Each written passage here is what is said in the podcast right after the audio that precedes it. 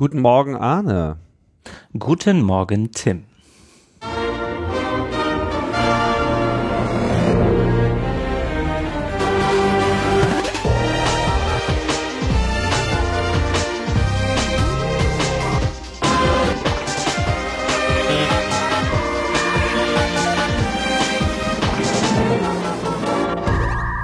Logbuch Netzpolitik Nummer 299. Ja, wir haben es tatsächlich noch geschafft, rechtzeitig vor der 300. Sendung auch noch diese Lücke zu schließen. Zumindest fangen wir jetzt gerade mal damit an. Und es ist, wie sollte es anderes sein, ein kleines Spezial. Und äh, ich bin, wie ihr schon gehört habt, heute gemeinsam mit Arne zusammen und gemeint ist Arne Semsroth. Hallo Arne.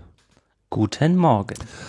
Arne, du bist äh, unseren äh, Hörerinnen und Hörern ja schon äh, gut bekannt, denn du warst ja auch schon mal zu Gast und zwar bei unserer letzten großen Live-Sause, unserer Gala äh, Logbuch Netzpolitik 256.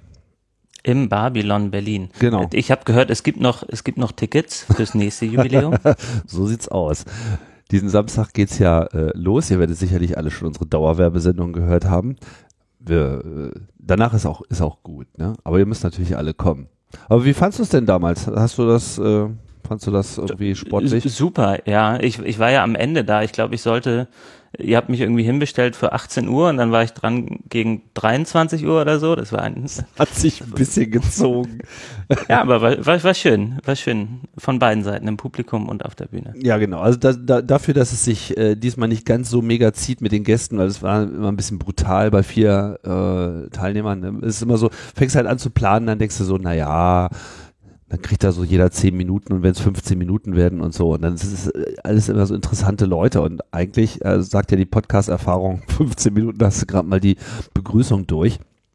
Ähm, naja, und dann zog sich das und zog sich das. Aber wir wussten, du warst am leidensfähigsten, deswegen bin ich gleich nach hinten gefahren. Verdammt, das war das, okay, ja. Nein, nein, nein, nein. Wir wollten natürlich äh, am Schluss, wenn alle schon äh, am Einnickern sind, nochmal ein richtiges Highlight setzen. Das ist uns auch, glaube ich, ganz gut gelungen. Nun gut, äh, genug äh, Marmelade um den Mund geschmiert. Wir wollten hier mal zusammenkommen, weil du ja weiter umtriebig unterwegs bist. Ähm, vielleicht kurz zur Erinnerung, also mit Projekten wie Frag den Staat, Verklag den Staat, äh, alles rund ums Informationsfreiheitsgesetz und was sich daraus in den letzten Jahren so an Konsequenzen geliefert hat, ähm, bist du ja sozusagen überhaupt nicht äh, aufzuhalten, wobei du das ja auch nicht alleine bist. Ich weiß nicht, wie viele Leute schwirren mittlerweile um deinen äh, in deinem Orbit? Ja, wir, wir also bei Frag den Staat, Stefan Wermeier, der, der Gründer des Projekts, mhm. äh, auch weiterhin dabei und dann äh, haben wir inzwischen eine BUFDI-Stelle im Bundesfreiwilligendienstleistenden und ab äh, Mai tatsächlich noch eine, eine weitere Stelle, die aber tatsächlich erstmal äh, für den Volksentscheid Transparenzgesetz äh, aushilft und wir versuchen so übers Jahr endlich mal so ein bisschen zu wachsen. Äh, ja, aber ja, geht sehr, sehr langsam, aber allmählich, allmählich, wenn die Spenden bei uns reinkommen, funktioniert es auch. Liegt das äh, nur an der finanziellen Unterfütterung oder ist es so, dass ihr Schwierigkeiten habt, da die passenden Leute zu finden oder? Tatsächlich die Finanzierung. Ähm, aus irgendeinem Grund kriegen wir nicht so eine gute öffentliche Finanzierung. Mhm. Äh, naja, also die, die, die meisten, also tatsächlich die meisten möglichen äh, Geldgeber für so ein Projekt, äh, die verklagen wir ähm, so um Informationen und das macht es natürlich ziemlich schwierig, da überhaupt was zu holen. Wir sind gerade ein bisschen in äh, Gesprächen mit Stiftungen auch, aber natürlich ist für so ein Projekt am besten, wenn man Direktspenden bekommt und das wird gerade immer besser. Da versuchen wir uns auch zu professionalisieren ähm, und ja, wenn, wenn das steht, dann können wir auch mehr Leute reinholen. Mhm. Ja, ist ein bisschen schwierig, ne, beim Ministerium anzuklopfen und um Geld zu bitten, um sie danach zu verklagen. Ja. So, jetzt hast du aber ein neues äh, Projekt am Start. Hier gehen ja die Ideen offensichtlich nicht aus oder euch vielmehr. Ähm, und zwar möchten wir heute sprechen über eine neue Initiative, die ihr jetzt äh, wie lange schon vorbereitet?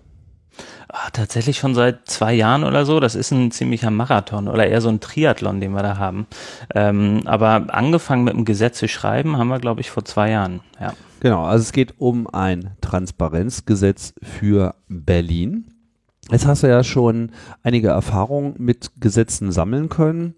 Und ähm, um vielleicht mal dahin zu kommen, wo ihr jetzt äh, seid, denke ich mal, ist vielleicht mal ganz wertvoll, ein bisschen mal aufzublättern, was eigentlich so an Gesetzen und Gesetzesideen um einen transparenten Staat, weil darum geht es ja letzten Endes, äh, herzustellen, so eigentlich schon gibt. Ich meine, ihr reitet jetzt dieses Informationsfreiheitsgesetz Pferd schon eine ganze Weile. Mhm. Und diese Informationsfreiheitsgesetze sind ja jetzt in dem Sinne auch nichts Neues, oder? Äh, genau. Ähm, also es trug sich zu im Jahre 1766. Ähm, äh, tatsächlich das, das erste Informationsfreiheitsgesetz, das es weltweit gibt, äh, das ist jetzt 253 Jahre alt. Ähm, das kommt aus Schweden. Ähm, Schweden hatte so als erstes ein Gesetz im 18. Jahrhundert gemacht, das zum einen die Zensur abgeschafft hat und zum anderen so den Grundsatz klar gemacht hat, die Infos, die beim Staat liegen, die gehören den Bürgerinnen und Bürgern und die müssen rausgegeben werden. Mhm. Ähm, und, und auf das geht eigentlich all das hier zurück, was wir machen. Ähm, allerdings muss man auch sagen, nach Schweden kam erstmal nichts und äh, die, die Welle der Informationsfreiheitsgesetze, die es so gibt, die fing dann wieder ein bisschen an vor 53 Jahren mit den USA. Die haben den Freedom of Information Act gemacht, ähm, ein ähnliches Gesetz in den USA, gegen den Widerstand des Präsidenten damals, Lyndon B. Johnson. Der wollte es eigentlich nicht unterschreiben, hat er dann aber doch gemacht, ähm, weil der Kongress dafür war. Dann ging es ein bisschen weiter hier und da auf der Welt. Dann kam Großbritannien. Äh, Tony Blair hat vor knapp 15 Jahren äh, ein solches Gesetz eingeführt äh, und hat im Nachhinein, ganz interessant, wenn man die Autobiografie von Tony Blair äh, liest, gesagt, das war der größte Fehler seiner gesamten Amtszeit. Also nicht irgendwie der, der Irakkrieg oder so. Nee, nee, das Informationsfreiheitsgesetz, das war sein größter Fehler. Aha, hat er auch erklärt, ähm, warum? Ja, weil äh, es ihm schwerer gemacht hat, einfach so durchzuregieren, weil auf einmal äh, so diese äh, diese Journalisten und diese NGOs auf einmal gekommen sind und äh, Informationen von ihm wollten. Ähm, und das hat dann natürlich auch zu vielen Skandalen geführt. Also gerade in Großbritannien, da gab es ja diesen Expenses-Scandal, ähm, also den, den großen Skandal vor ein paar Jahren, wo rauskam, dass wahnsinnig viele Abgeordnete des Parlaments ähm, Gelder veruntreut hatten. Also Gelder, die sie eigentlich zum, äh, zur Ausstattung ihrer Büros bekommen haben. Da haben die sich dann äh, zum Beispiel äh, ihre Privathäuser irgendwie mit verschönert und so. Und das kam letztlich raus, äh, angestoßen durch den Freedom of Information Act. Und äh, das war natürlich auch ein ziemlich großes Problem für viele Labour-Politiker. Ja, wie soll man denn da genau. noch reagieren? Also das ja. Wenn man auf einmal mit, mit der Öffentlichkeit zu tun haben muss. Ja, mein Pool ist nicht fertig. Ja, ich, ich glaube, es gab tatsächlich jemanden, der hat sich ein äh, so ein so ein Wall, so ein Schutzwall vor sein Haus gebaut, wie so eine alte Ritterburg. Also skurrile Geschichten waren das. Ähm, aber, ja, aber und, du denkst ähm, das nicht wirklich, ne? Dass das äh, eine eine Einschränkung der Regierungsfähigkeit. Ich meine, dieses Argument, das kann man ja vielleicht auch mal aufgreifen und sagen, okay, ja, wenn man sich die ganze Zeit äh, über alles verantworten muss und wenn man irgendwie überhaupt nicht mehr äh, im stillen Kämmerlein auch mal einen Deal durchziehen kann, dann wird das ja alles noch schwieriger, als es ohnehin schon ist. Naja, es ist eine, eine Einschränkung einer gewissen Art von Regierungstätigkeit, würde ich sagen. Also wenn man tatsächlich so eine Hinterzimmerpolitik macht die ganze Zeit und wenn man tatsächlich an der Öffentlichkeit vorbei etwas beschließen will und dann am Schluss sagen, tada, hier, das ist jetzt durchgekommen und ihr habt es nicht mitbekommen, dann ist das natürlich tatsächlich eine Einschränkung von so einer Art von, von Regierung. Ähm, die Frage ist dann damit zusammenhängt, was will man denn für eine Art von Regierung haben? Und so ein Informationsfreiheitsgesetz oder dann eben weiter ein Transparenzgesetz als Fortsetzung davon ist dann eher eine Art von Gesetz, die einem hilft, wenn man offen regiert, wenn man Leute mitnehmen will und wenn man vielleicht auch ein gewisses Interesse selbst hat an der kritischen Öffentlichkeit. Also da, da gibt es ja durchaus einige Beispiele dafür, wie so etwas, wie so eine Transparenz dann auch die, die Akzeptanz oder das Vertrauen der, der Öffentlichkeit in eine bestimmte Art von Regieren stärkt. Das heißt, eigentlich kann Transparenz tatsächlich dabei helfen, wenn man denn die Öffentlichkeit mitnehmen will bei sowas. Hm. So, und dann haben wir jetzt Großbritannien und ähm, währenddessen, während das so ein bisschen hier und da lief und während die USA dann im Rahmen ihrer Entwicklungszusammenarbeit angefangen hat, äh, ins Ausland zu gehen und zu sagen, ja, übrigens, ihr bekommt nur noch Gelder von uns in Zukunft, wenn ihr auch ein Informationsfreiheitsgesetz einführt. Also die USA sind relativ stark auf andere Länder zugegangen, haben gesagt, jetzt macht ihr mal auch, sonst kriegt ihr keine Gelder mehr von, äh, von uns. Äh, während das so allmählich passiert, passierte, Ende der 90er Jahre, ähm, tat sich dann auch tatsächlich in, in Deutschland endlich was.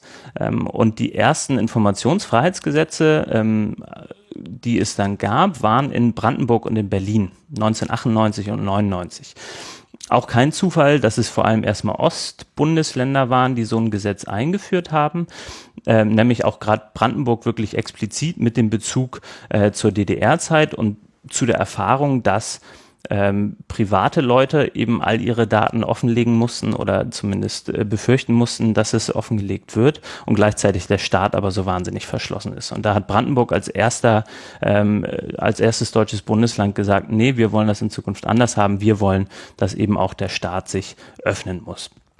Und das ging so ein bisschen ähm, dann durch die Bundesländer. Berlin hat das auch übernommen, ähm, bis dann tatsächlich 2005 auch der Bund gesagt hat, ja, okay, ähm, wir machen so ein IFG, so ein Informationsfreiheitsgesetz auch auf Bundesebene.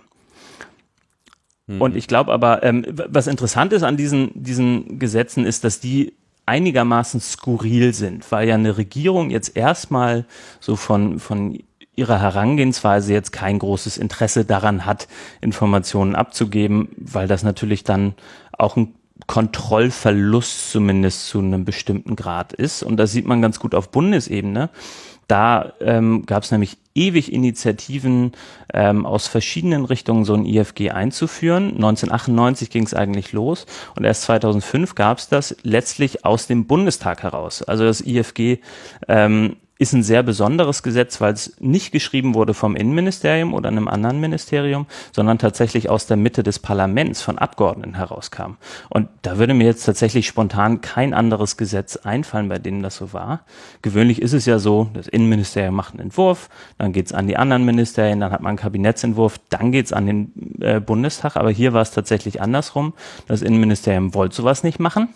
Äh, die sind nicht so ein großer Fan von Informationsfreiheit. Deswegen kam es aus dem Parlament Parlament heraus. Und das ist, glaube ich, äh, ja. Was heißt denn aus dem Parlament heraus? Also äh, aus allen es, Fraktionen oder? Ähm, na, das waren vor allem rot-grüne Politiker, also verschiedene. Es gibt dann, glaube ich, jetzt unter den Vätern und Müttern äh, des Gesetzes ein bisschen Streit darüber, wer jetzt der am meisten Vater, ja. am meisten Mutter ist, wie das so ist. Ja. Ähm, aber das waren äh, Politiker aus, aus den Koalitionsfraktionen und letztlich unter wie nennt man das dann, Tolerierung der FDP. Also die FDP hat dann dieses Gesetz letztlich äh, im Bundesrat mit durchgewunken und hat sich enthalten. Das waren so die Parteien, die daran mitgewirkt haben. Eigentlich ziemlich bemerkenswert. Es gibt ja auch noch so ein anderes äh, Gesetz, was eigentlich seit ein paar Jahrzehnten seiner Realisierung harrt. Ne? Es gibt ja auch noch immer noch die, nicht die Umsetzung der Antikorruptionsvorgaben äh, aus Europa, die ja irgendwie in Deutschland auch noch nicht durchgesetzt sind. Na, also es gab zumindest, äh, oh Gott, da muss ich mich mal, die 109e ist es, glaube ich, Strafgesetzbuch. Es gibt zumindest so, ein, so ein paar Verbesserungen, äh, die es in der letzten Legislatur dazu noch gab. Ähm, aber klar, also wenn wir uns äh, Korruptions- und Antikorruptionsgesetzgebung anschauen, da ist da ist Deutschland seltsamerweise sehr, sehr weit hinten im internationalen Vergleich. Warum nur? Ja. Okay. Also seit 2005 gibt es jetzt das Informationsfreiheitsgesetz auch auf Bundesebene und das war ja auch äh, für Stefan und dich dann so ein bisschen die Vorlage, ne? Genau, weil die vor allem für Stefan als, als Gründer des Projekts äh, so die Erkenntnis nach ein paar Jahren da war, ja, es gibt dieses tolle Gesetz, aber ein tolles Gesetz allein reicht ja offensichtlich nicht. Mhm. Ähm, man braucht auch ein bisschen Kraft dahinter, um äh, dieses Gesetz zur Realität äh, werden zu lassen. Und deswegen hat Stefan Frag den Staat.de programmiert, also dieses Portal, über das man einfach Anfragen stellen kann nach dem Informationsfreiheitsgesetz. Und die Idee ist tatsächlich dahinter vor allem, ähm, das, was in der Theorie im Gesetz drinsteht, also Demokratie stärken, Kontrolle des öffentlichen Handelns, äh, die Grundlage legen für Partizipation, so umzusetzen, dass die Informationen, die einzelne Leute bekommen, dann auch direkt transparent öffentlich werden für alle. Aber gerade nochmal nachgeschaut, weil wir das erste Mal hier mit äh, Stefan gesprochen haben. Das war im Januar 2012, beziehungsweise auf dem Kongress, auf dem 28C3 haben wir die Interviews geführt und dann danach veröffentlicht. Das war so eine der allerersten Logbuch-Netzpolitik-Folgen, wo Frag den Staat das erste Mal äh, und also zumindest das Licht der, Öffn der LNP-Öffentlichkeit gesehen hat. Das war ja, wurde auf dem Kongress vorgestellt, etc. pp. Genau, 2011 ist das. Äh, Sieben Jahre, ne? Genau. Ja, genau. Ja, okay, also das ist sozusagen die Situation mit den Informationsfreiheitsgesetzen. Die gibt es, die werden jetzt genutzt, da kann man dann sicherlich im Detail auch noch über die eine oder andere Verbesserung ähm, nachdenken. Vielleicht das nochmal zum Abschluss dazu. Also in wie, wie, wie zufrieden seid ihr denn mit dem Informationsfreiheitsgesetz in der heutigen Form? Ähm, es ist eine Hassliebe, würde ich sagen. Also der Grundsatz, äh, Informationen des Staates sind per Default erstmal öffentlich, zugänglich und nur im Ausnahmefall nicht herauszugeben, der ist natürlich ganz großartig. Äh, Gerade in so einem Land wie Deutschland, wo es so eine lange Tradition der Amtsverschwiegenheit gibt. Aber wenn wir uns die Praxis anschauen, dann ist es wahnsinnig frustrierend. Und ich glaube, ganz viel, was wir, was wir tun und gerade wenn wir halt zufragt den Staat dazu noch verklagt den Staat machen, das machen wir teilweise aus so einer gewissen Verzweiflung raus. Also eine, eine konstruktive Verzweiflung würde ich wahrscheinlich dazu sagen, ähm, weil es einfach eine Arbeit ist, wo man wahnsinnig langen Atem braucht. Also jetzt zum Beispiel die Gerichtsprozesse, die wir in diesen Wochen äh, vor, vor Gericht, hier vom Verwaltungsgericht haben, äh, in, einer, in, einem Monat sind wir vom Bundesverwaltungsgericht, das sind alles Prozesse, die haben wir 2015, 2016 angestoßen und jetzt kommen die äh, vor Gericht. Und das ist natürlich in der Praxis häufig nicht so einfach damit umzugehen. Und deswegen versuchen wir uns auch immer äh, noch irgendwie spielerische Arten damit zu suchen, damit wir das einfach ertragen können, die Realität der Informationsfreiheit. Und, und das ist letztlich auch ein Grund, warum wir ähm, jetzt dafür kämpfen, dass es Transparenzgesetze gibt, denn die Hoffnung ist, dass es das äh, den Alltag ein bisschen einfacher macht. Ja, aber äh, wenn man es nochmal jetzt rein auf das Informationsfreiheitsgesetz beziehen würde, mal ganz unabhängig jetzt von dem neuen Ansatz, was, was wären so mögliche äh, Verbesserungen dieses Gesetzes, die es vielleicht alles ein bisschen erträglicher machen würden, auch für, auch für die andere Seite? Also ein Wahnsinnsproblem, das wir zurzeit haben, das sind Betriebs- und Geschäftsgeheimnisse. Und die kommen im Prinzip immer rein, wenn es interessant wird. Also gewöhnt, so eine ganz klassische Frage von Journalisten, aber auch von, von NGOs oder so ist ja, äh, wo geht das Geld hin? Follow the money. Hm. Wo, wo werden Steuergelder ähm, ausgegeben. Und wenn es darum geht, geht es ja in der Regel auch um Kooperationen mit Dritten, also mit irgendwelchen privaten Unternehmen, mit irgendwelchen Lobbyisten. Und da kommt man dann sehr, sehr schnell in den Bereich rein, wo gesagt wird, ja, die Info haben wir, aber die geben wir nicht raus. Betriebs- und Geschäftsgeheimnisse vom privaten Unternehmen. Und da sagt das IFG, ganz grundsätzlich, das Informationsfreiheitsgesetz, diese Infos sind nicht rauszugeben. Wenn Betriebs- und Geschäftsgeheimnisse irgendwo drin sind, dann war's das. Dann äh, ist das Stoppschild da. Und das ist wahnsinnig frustrierend, weil man da relativ schnell hinkommt und weil es keine Abwägung gibt mit einem öffentlichen Interesse. Also es wird dann, na, nehmen wir mal Volkswagen als Beispiel, dann steht da irgendwo drin, wie Volkswagen äh, betrogen hat und dann sagt Volkswagen, ja, die Info ist aber Betriebs- und Geschäftsgeheimnis. Wenn das an die Öffentlichkeit kommt, haben wir wirtschaftliche Nachteile. Ja, stimmt wahrscheinlich. Wenn rauskommt, wie sie betrogen haben, ist das wahrscheinlich wirtschaftlicher Nachteil. Aber dann sagt halt das IFG, ja, mir egal, kommt nicht an die Öffentlichkeit. Ja. Und vielleicht noch ein zweiter Punkt. Ur Urheberrecht ähm, ist natürlich auch noch so ein Schmerz, ne? Ja, immer, immer. Wo, wobei da jetzt ganz zuversichtlich bin, dass wir da über den gerichtlichen Weg jetzt gerade an, an so eine Verbesserung der Situation kommen, zumindest in unserem kleinen Nischenbereich. Ähm, wir haben ja, wir werden ja gerade verklagt und wir verklagen auch zurück. Ähm, das Bundesinstitut für Risikobewertung äh, mit ihrem Glyphosat-Gutachten. Da haben wir, da haben wir ein Gutachten von denen bekommen, das ist ein Institut, äh, das angesiedelt ist beim Landwirtschaftsministerium, haben Gutachten von denen bekommen, ähm, haben das dann veröffentlicht zum Thema Glyphosat und wurden dann ähm, von denen verklagt wegen Urheberrechtsverletzung. was so als Prinzip natürlich, äh, ja, glaube ich, tatsächlich schon im, im Bereich Zensur ist, weil hier jetzt das Urheberrecht eingesetzt wird, um Informationen der Öffentlichkeit vorzuenthalten. Ich bin aber deswegen relativ zuversichtlich, dass wir das gewinnen, weil wir mit diesen Urheberrechtssachen ähm, relativ gut zum Europäischen Gerichtshof kommen können. Und der ist in der Regel ähm, der Pressefreiheit mehr zugetan als so ein Landgericht Köln, was uns jetzt in erster Instanz äh, dazu verdonnert hat, dieses Gutachten runterzunehmen. Mhm. Und zum anderen haben wir natürlich die schöne Möglichkeit, mit Frag den Staat da ganz schön mit umzugehen. Ähm, denn jetzt das, das Grundprinzip ist, man darf dieses Gutachten nicht veröffentlichen, aber man darf es anfordern und muss es dann bekommen. Ähm, und deswegen haben jetzt knapp 40.000 Leute über Frag den Staat schon dieses Gutachten angefragt. Ähm, und jetzt hat das Bundesinstitut das Problem, dass sie jetzt 40.000 Anfragen beantworten müssen. Ja, das Problem hätten sie halt auch nicht gehabt, wenn sie das einfach ja, uns gelassen hätten, das zu veröffentlichen. Ja gut, ich meine, das ist ja eh so euer Hebel, ne, über den ihr schon eine ganze Menge gelockert habt, so diese Drohung mit, naja, Leute, ihr habt eigentlich die Verpflichtung und jetzt gehen wir, machen wir es halt einfach über Masse und damit geben wir dem Ganzen ja auch noch ein bisschen mehr Aufmerksamkeit, als es euch vielleicht äh, lieb wäre. Ne? Ja, also äh, das Bundesinstitut, die haben jetzt auf jeden Fall eine eigene E-Mail-Adresse eingerichtet ähm, und ich glaube, die werfen gerade sehr viele Ressourcen darauf, technisch überhaupt mit diesen Anfragen umzugehen.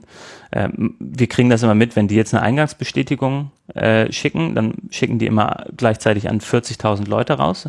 Also die bewerfen dann unseren Server, wir bewerfen deren Server. und ähm, ist aber ganz schön zu sehen, bei denen ist immer so von, von 7.30 Uhr bis 18 Uhr gehen die E-Mails raus und dann ist Feierabend und am nächsten Tag um 7.30 Uhr geht's dann weiter mit den E-Mails. Der Batchlauf. Alright. Gut, dann kommen wir doch mal zu eurem neuen Ansatz. Jetzt, äh, äh wann, was hast du gesagt, wie lange arbeitet ihr schon dran? Seit zwei Seit Jahren. Zwei Jahren ja. Genau. Wollt ihr ein Transparenzgesetz haben? Zunächst einmal für Berlin. Also es ist jetzt mhm. eine, eine regionale Initiative. Warum, also was habt ihr im Sinne mit diesem Gesetz? Was ist der Unterschied zum Informationsfreiheitsgesetz und warum nur in Berlin? Erstmal nur in Berlin. Aber dann. Okay. Aber dann. Ähm, die, die, das Grundprinzip von, von einem Transparenzgesetz ist, dass man größtenteils Informationen gar nicht mehr anfragen muss, sondern die Verwaltung dazu verpflichtet, diese Informationen von sich aus zu veröffentlichen. Also ein Transparenzgesetz äh, zählt auf, das sind die Informationen, die der Staat von sich aus veröffentlichen muss und alle Informationen darüber hinaus, die es vielleicht noch gibt, die kann man auch weiterhin anfragen. Und ähm, das ist im Prinzip so die, die moderne Form, wie man so ein Gesetz gestaltet. Das haben wir uns ein bisschen abgeschaut aus Hamburg, da können wir ja gleich noch drüber reden. Ähm, und die Idee dabei ist, dass zum einen man relativ einfach über transparenz.berlin.de diese Informationen sich anschauen ähm, und weiterverwenden darf. Und zum anderen ähm, tatsächlich auch die die Verwaltung das selbst machen kann. Also das ist eigentlich ein ziemlicher Digitalisierungshebel der äh, für die Verwaltung. Die Idee ist, dass im Prinzip darüber dann äh, die meisten Informationsaustausche digital funktionieren können. Wenn man sich ein bisschen mit der Berliner Verwaltung auseinandergesetzt hat äh, oder auseinandersetzen musste, wahrscheinlich eher, äh, weiß man, dass das in der Regel gerade noch über Papierakten hier und da funktioniert. Ähm, und das wollen wir auch ändern. Also ein Transparenzgesetz ist quasi so ein bisschen IFG bei Default, ne? dass man nicht erstmal alles anfragen muss, sondern man definiert einfach bestimmte Kategorien von Informationsgruppen, die einfach von vornherein offengelegt äh, zu werden haben, so die einfach da sein müssen. Da muss man gar nicht erst anklopfen, sondern das hat dann so zu sein und das wissen dann auch alle schon vorher. Genau, in unserem Fall ist es jetzt eine Gruppe von 31 Arten von Informationen. Das heißt, äh, in unserem Gesetzentwurf steht drin, dass zum Beispiel äh, Gesetzentwürfe zu dem Zeitpunkt, wo sie äh, zur Beteiligung an die Öffentlichkeit gehen, veröffentlicht werden müssen, dass Treffen von Senatoren, Senatorinnen mit Lobbyisten veröffentlicht werden müssen, dass ähm, Gutachten, Studien der öffentlichen Hand veröffentlicht werden müssen. Ähm, das ist eine wirklich sehr, sehr lange Liste mit letztlich Arten von Informationen. Das heißt, wir sagen nicht, äh, das und das Gutachten muss jetzt veröffentlicht werden, sondern wir sagen, wenn es ein Gutachten gibt, das diese ähm, Anforderungen des Gesetzes erfüllt, dann muss das per Default online zu finden sein.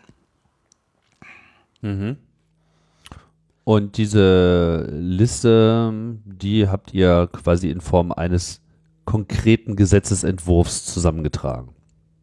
Genau, also wir haben vor zwei Jahren angefangen ähm, und haben erstmal so einen ersten Aufschlag gemacht für ein Gesetz, haben uns dann am Hamburger Transparenzgesetz orientiert und haben das über die Zeit weiterentwickelt. Zum einen über ähm, eine öffentliche Beteiligung, also man konnte den Entwurf lange kommentieren, haben da ähm, viele, viele Dutzend ähm, Kommentare von Leuten bekommen, haben die eingearbeitet, haben mit äh, Juristen viel gesprochen, mit äh, Datenschutzbeauftragten der Länder, mit ähm, Politikerinnen hier und da und haben all die Ideen letztlich, die es so gab, mit eingefügt in diesen Gesetzentwurf, der dadurch auch ganz schön umfassend geworden ist. Also wir sind jetzt inzwischen, jetzt muss ich selbst mal nachschauen, ich glaube bei 23 Paragraphen oder so.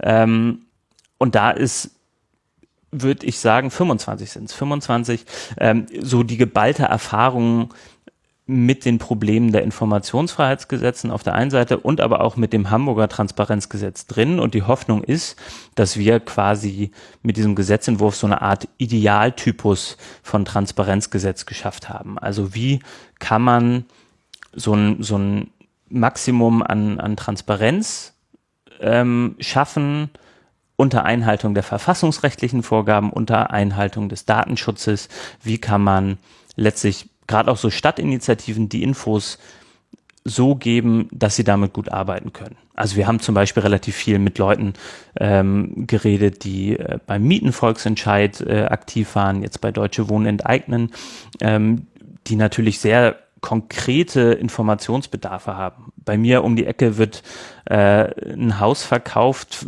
von, von der Stadt an an irgendeinen privaten Investor, dann will man natürlich die, die Bauvorbescheide und was, was damit so zusammenhängt haben. Und dieser äh, Gesetzentwurf sagt eben, all diese Informationen, gerade auch in diesem Bereich Mieten und Wohnen, ähm, die müssen eben aktiv veröffentlicht werden, die sind idealerweise direkt online zu finden.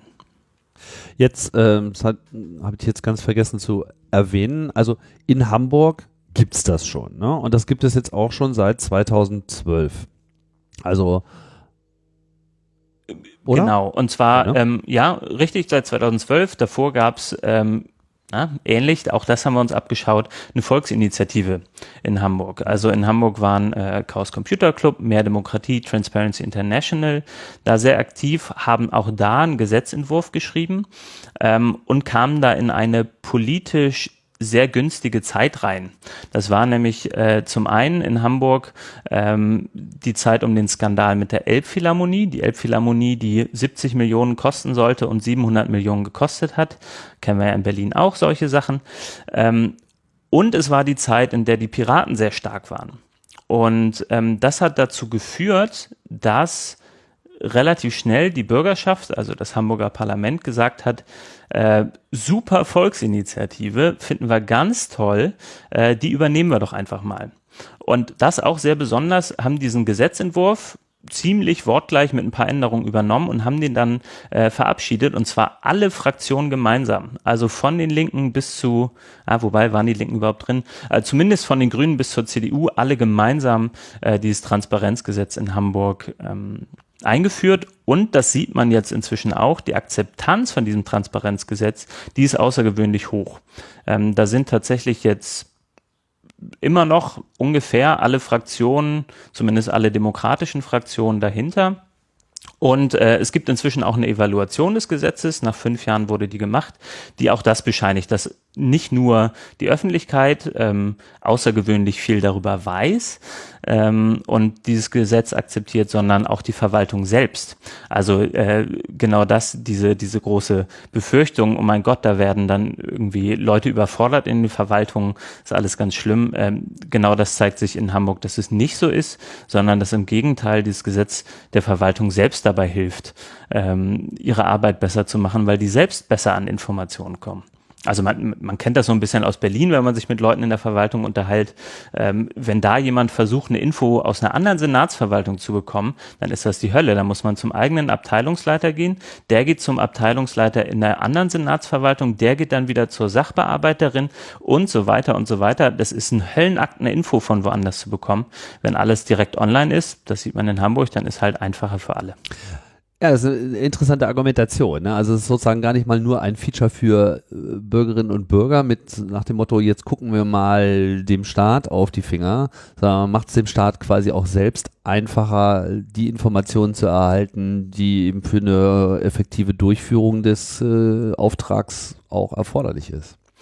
Und da gibt es eigentlich auch wenig Widerstände im ersten Schritt, würde ich sagen. Also Transparenz finden ja immer alle super. Also niemand hat was gegen Demo äh, niemand hat was gegen Transparenz. Hat ja auch meistens niemand was gegen Demokratie. Das sind, das sind so Wörter, die findet man toll. Und wenn die anderen, wenn die anderen transparent sind, ist auch super. Das Problem kommt immer nur an dem Schritt, wo man merkt, ach so, das betrifft mich ja auch. Also man will immer, dass die anderen transparenter sind. Wenn jetzt die eigene Senatsverwaltung auch transparent werden soll, ah, da will man vielleicht eine Ausnahme, aber alle anderen ganz super. Hm. Ach ja. Okay, das heißt, dieses Transparenzgesetz existiert nicht nur, sondern es wird auch gewürdigt und es wird, muss nicht äh, am laufenden Meter in Gerichten immer wieder aufs Neue durchgesetzt werden. Man kennt das ja, es gibt ja auch so Gesetze, ne, wo ein bisschen nachgeholfen werden muss diese Auseinandersetzung habt ihr ja auch beim Informationsfreiheitsgesetz, dass immer wieder in so Deadlocks reinläuft, wo der Staat sagt so, ja, naja, klar gibt es ein Informationsfreiheitsgesetz, aber uns jetzt in diesem konkreten Fall, ne, Bundesverfassungsschutz etc., betrifft das ja gar nicht, weil kann ja gar nicht sein. Und dann muss halt immer erstmal wieder nachgehakt werden. Ja, wo, wobei, also ich habe jetzt auch eine Klage gegen die Uni Hamburg laufen. Also es funktioniert natürlich nicht immer reibungslos. Ähm, in der Klage geht es darum, geht es um die Kooperation von einem Uniklinikum mit Pharmaunternehmen. Und äh, das Uniklinikum will nicht sagen, von wem sie da Geld bekommen. Ähm, dann muss man da halt klagen, aber das ist eine sehr eindeutige Sache.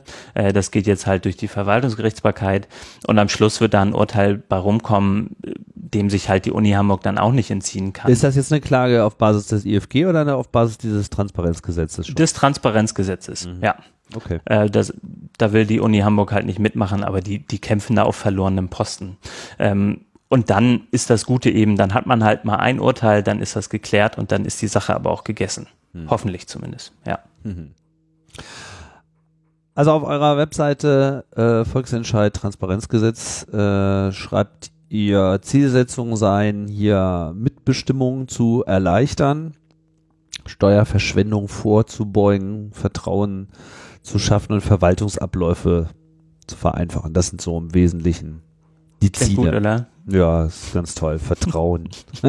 Verschwendung beenden.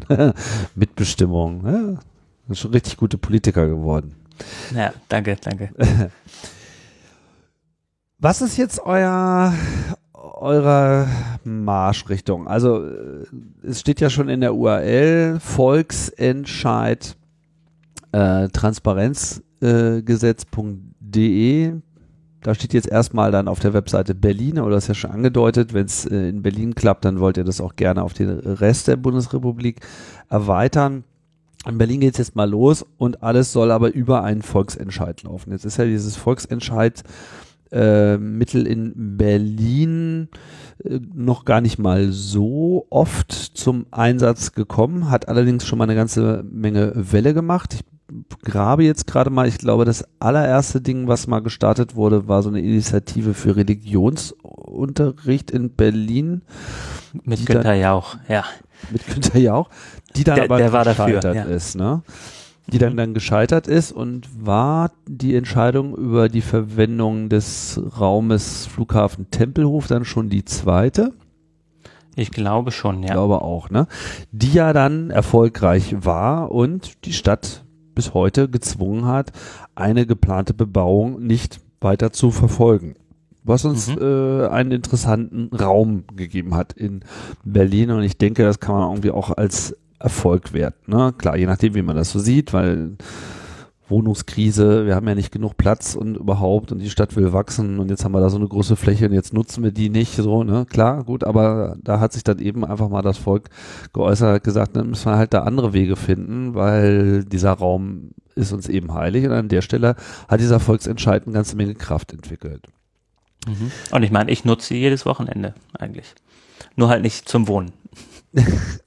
genau, ne, man kann jetzt auch weiter argumentieren, Umweltklima etc., aber es geht ja hier nicht um ja. Tempelhof, sondern äh, ich wollte aber schon nochmal auch so das Vehikel Volksentscheid ein bisschen hinterfragen, weil es ist ja jetzt auch nicht unbedingt so, dass wir mit direkter Demokratie immer die allerbesten äh, Erfahrungen machen. So, ne? Brexit ist äh, vielleicht ein schönes Beispiel. Äh, klar, in solchen Debatten hast du dann immer schnell das Argument, na ja, aber die Schweiz, die entscheidet ja über jeden Pfurz mit einem Volksentscheid. Aber muss man halt auch sagen, nur so ein Vehikel selber alleine hilft herzlich wenig offenbar, wenn man eben nicht die passende Kultur dazu hat. Mhm.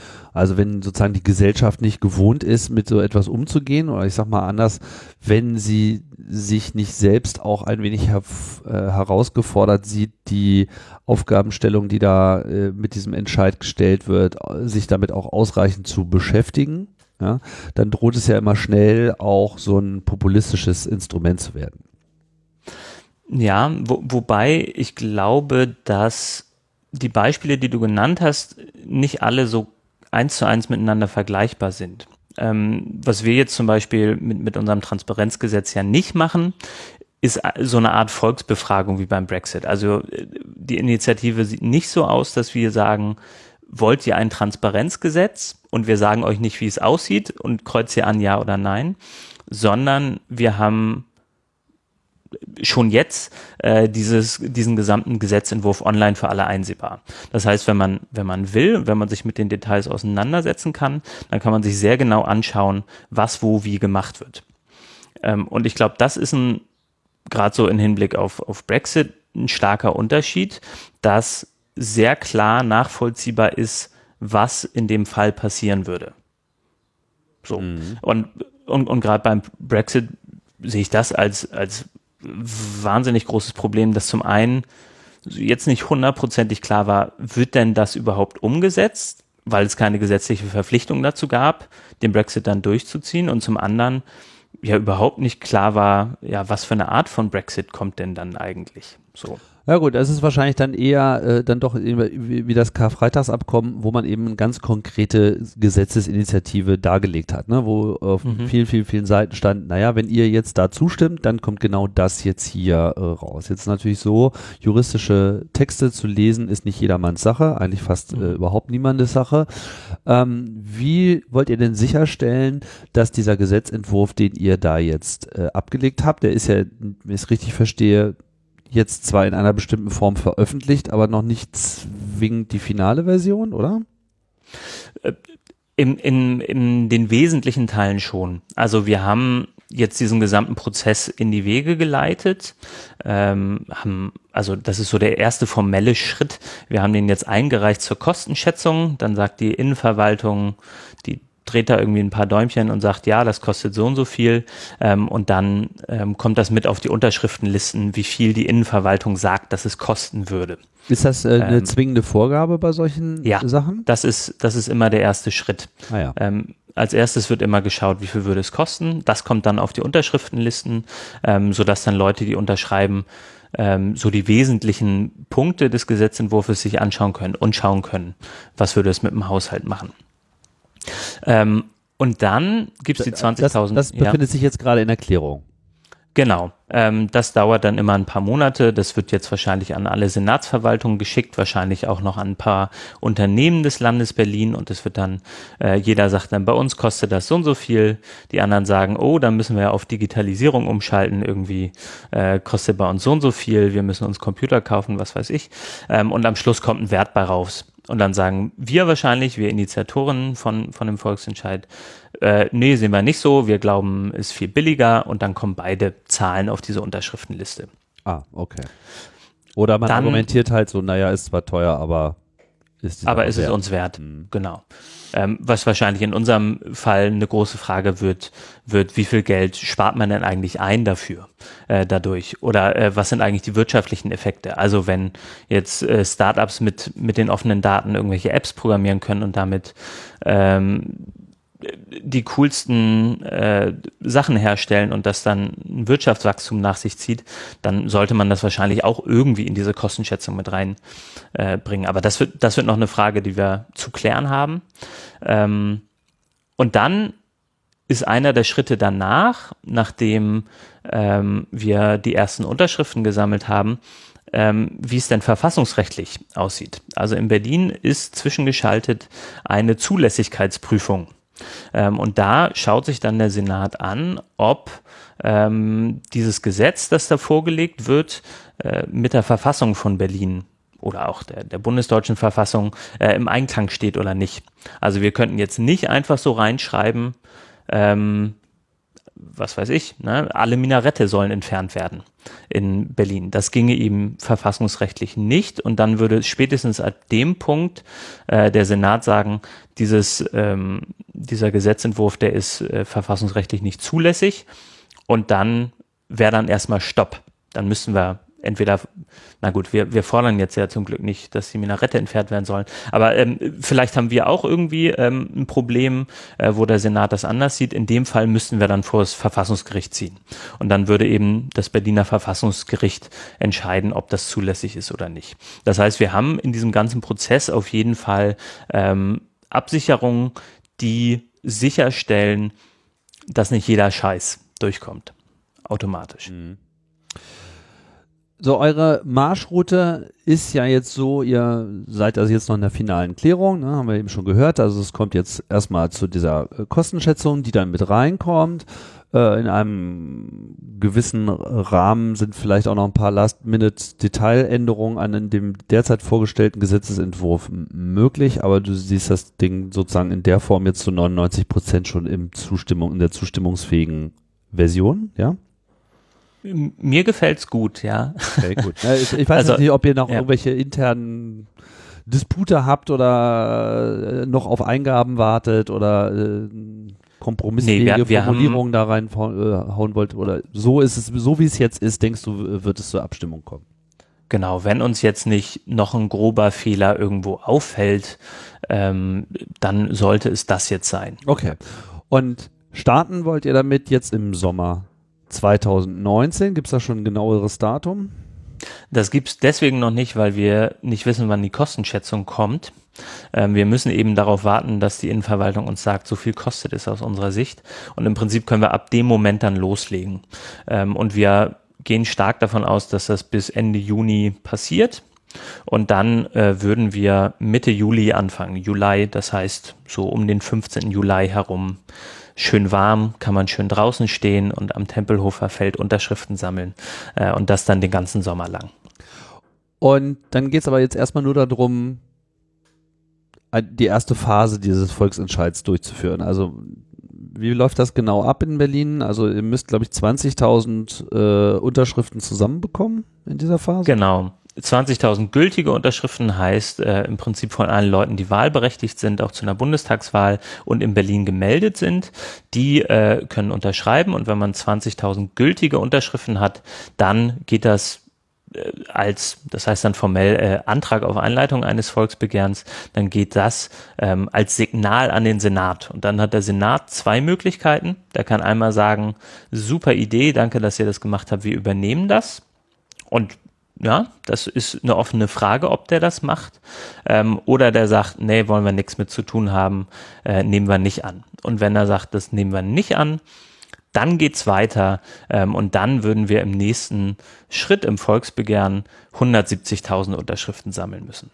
Und wenn wir das dann wiederum schaffen, dann geht's zum Volksentscheid, äh, zum letzten äh, Schritt des Ganzen. Dann würden wir äh, parallel zur Bundestagswahl äh, 2021 tatsächlich dann über diesen Gesetzentwurf abstimmen lassen.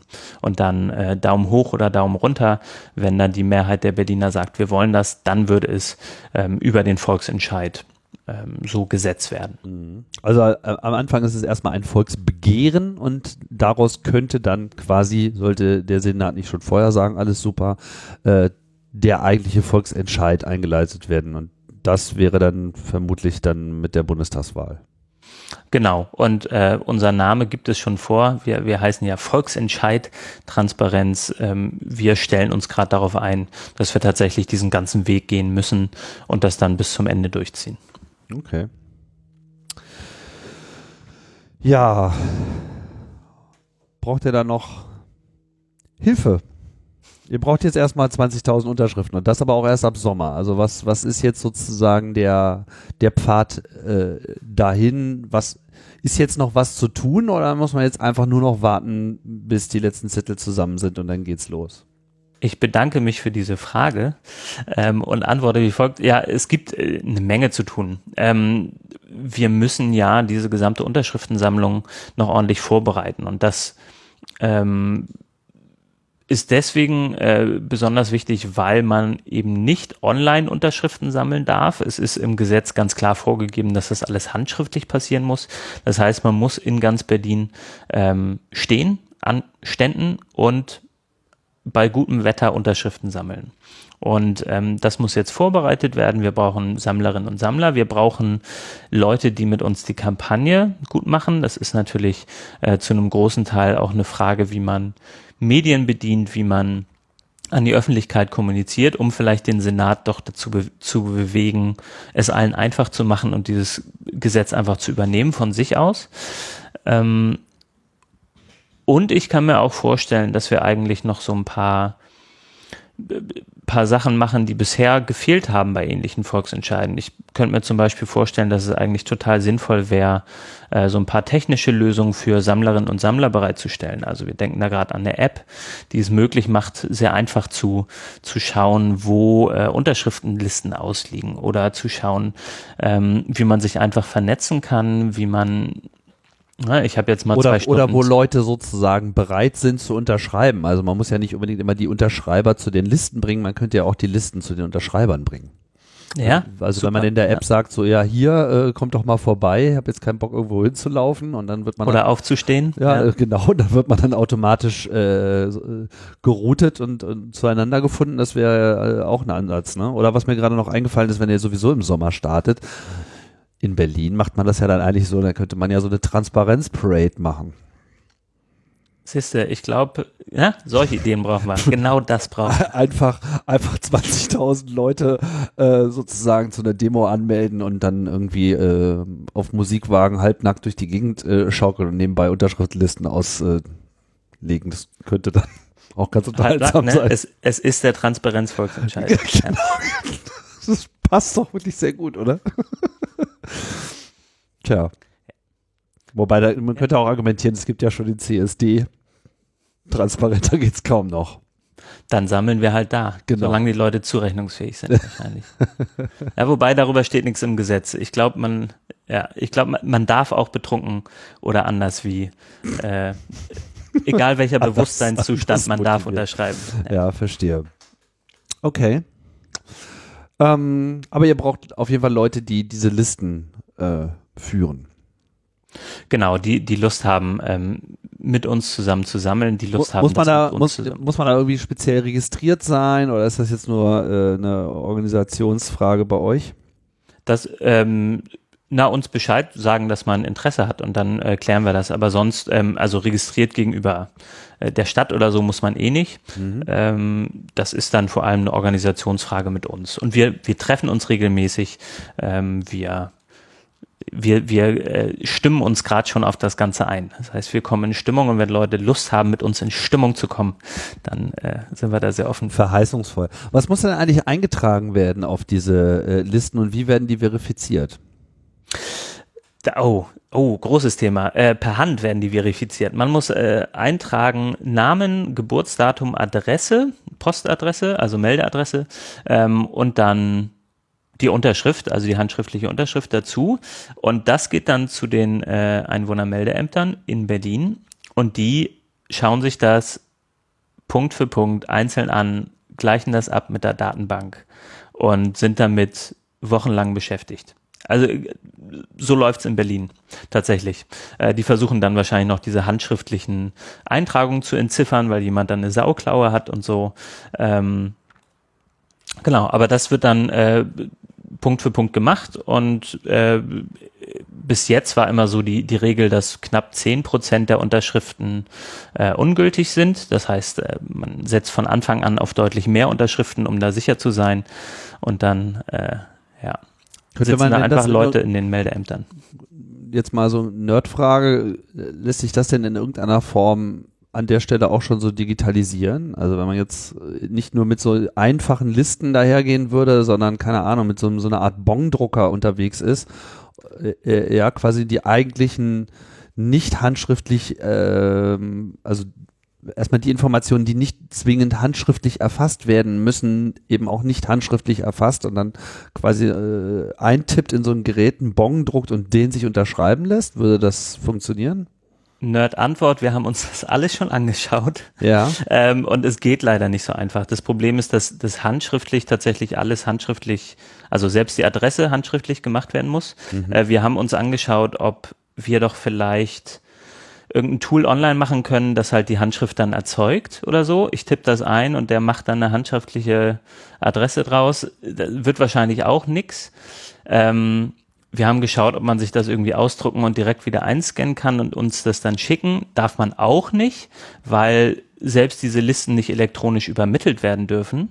Mhm. Dann haben wir uns angeschaut, können wir irgendwie einen Dienst machen, der das automatisch ausdruckt, mit der Post verschickt und so. Aber da sind wir dann letztlich so weit weg ähm, von dem ursprünglichen Ding, dass sich das wahrscheinlich nicht so lohnt. Ähm, ich glaube, das Naheliegendste ist tatsächlich, dieses Gesetz mal zu ändern, ähm, weil natürlich der Aufwand um zu unterschreiben, doch relativ hoch ist. Und ich sehe jetzt nicht, warum das so sein sollte eigentlich. Ja.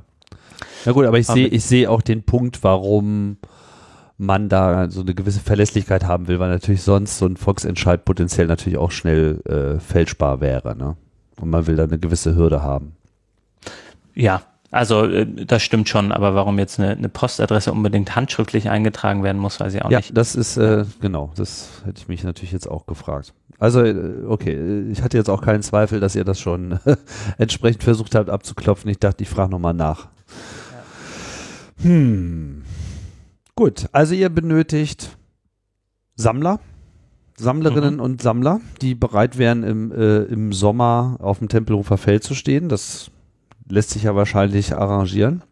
Man kann auch an anderen schönen Stellen in Berlin stehen. Genau. Hauptsache man steht. Ja. Hauptsache man steht oder man, man lässt sich auf dem äh, Paradewagen durch die Gegend fahren. Ähm, sonst noch irgendwelche Unterstützung, die erforderlich wäre? Mm, Spenden wären wahrscheinlich ganz gut, ne?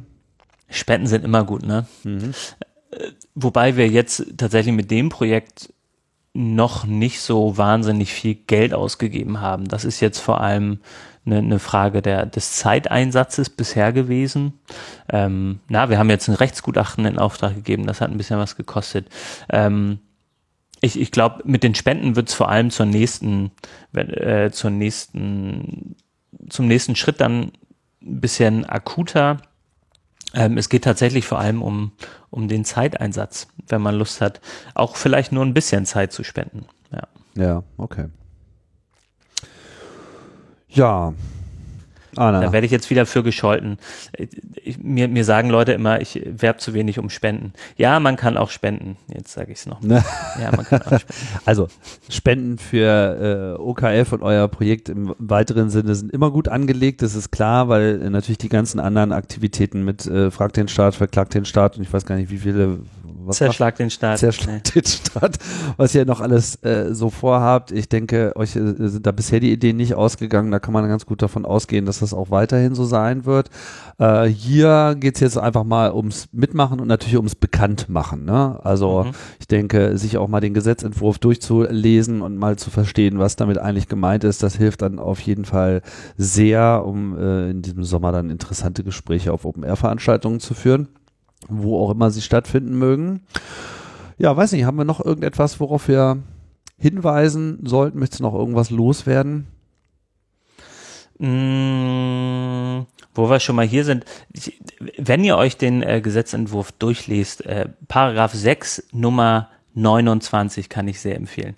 Äh, was hier jetzt zum ersten Mal drinsteht in dem Gesetzentwurf ist, dass der Quelltext von Computerprogrammen der Verwaltung veröffentlicht werden soll. Ah. Äh, wir, wir haben ein bisschen versucht, über, über die Hintertür, ja genau, ist eine kleine Backdoor im, im Gesetzentwurf, ähm, darüber jetzt Open Source in der Verwaltung hinzukriegen. Ähm, Paragraph 6, was war das? Paragraph 6, Nummer 29. Nummer 29. Das ist dieser, diese lange Liste. Der, Achso, da ja. steht einfach nur Quelltext von Computerprogrammen. Okay. Ja, im ganzen Satz ist es der Veröffentlichungspflicht unterliegen und dann äh, die lange Liste und dann eben auch Quelltext von Computerprogrammen. Also alle. Grundsätzlich erstmal alle, genau. Und dann gibt's natürlich äh, irgendwelche Ausschlussgründe. Ne? Also wenn äh, wenn das jetzt ein Microsoft-Programm ist, dann wird wahrscheinlich äh, Urheberrecht dagegen stehen. Ja. Aber ähm, grundsätzlich, genau, der Grundsatz ist, dass erstmal der gesamte Quelltext von allen Computerprogrammen veröffentlicht werden soll. Okay. Da gehe ich mit. Yes. Fein, Arne. Dann würde ich sagen, machen wir mal den Deckel drauf hier. Vielen Dank yes. für die äh, Auskunft. Danke. Und ähm, sehr transparent. man muss es selbst leben. Genau, man muss es selbst leben. Ihr äh, lebt das, wir leben das auch. Ähm, ja, dann würde ich sagen, machen wir Deckel drauf. Das war das Logbuch Netzpolitik Spezial Nummer 299. Wir haben es äh, geschafft, rechtzeitig hier zur 300 dann auch die Zahlenreihe komplett zu halten. Und ja, danke Arne, danke fürs Zuhören. Ich sage Tschüss und bis bald. Tschüss.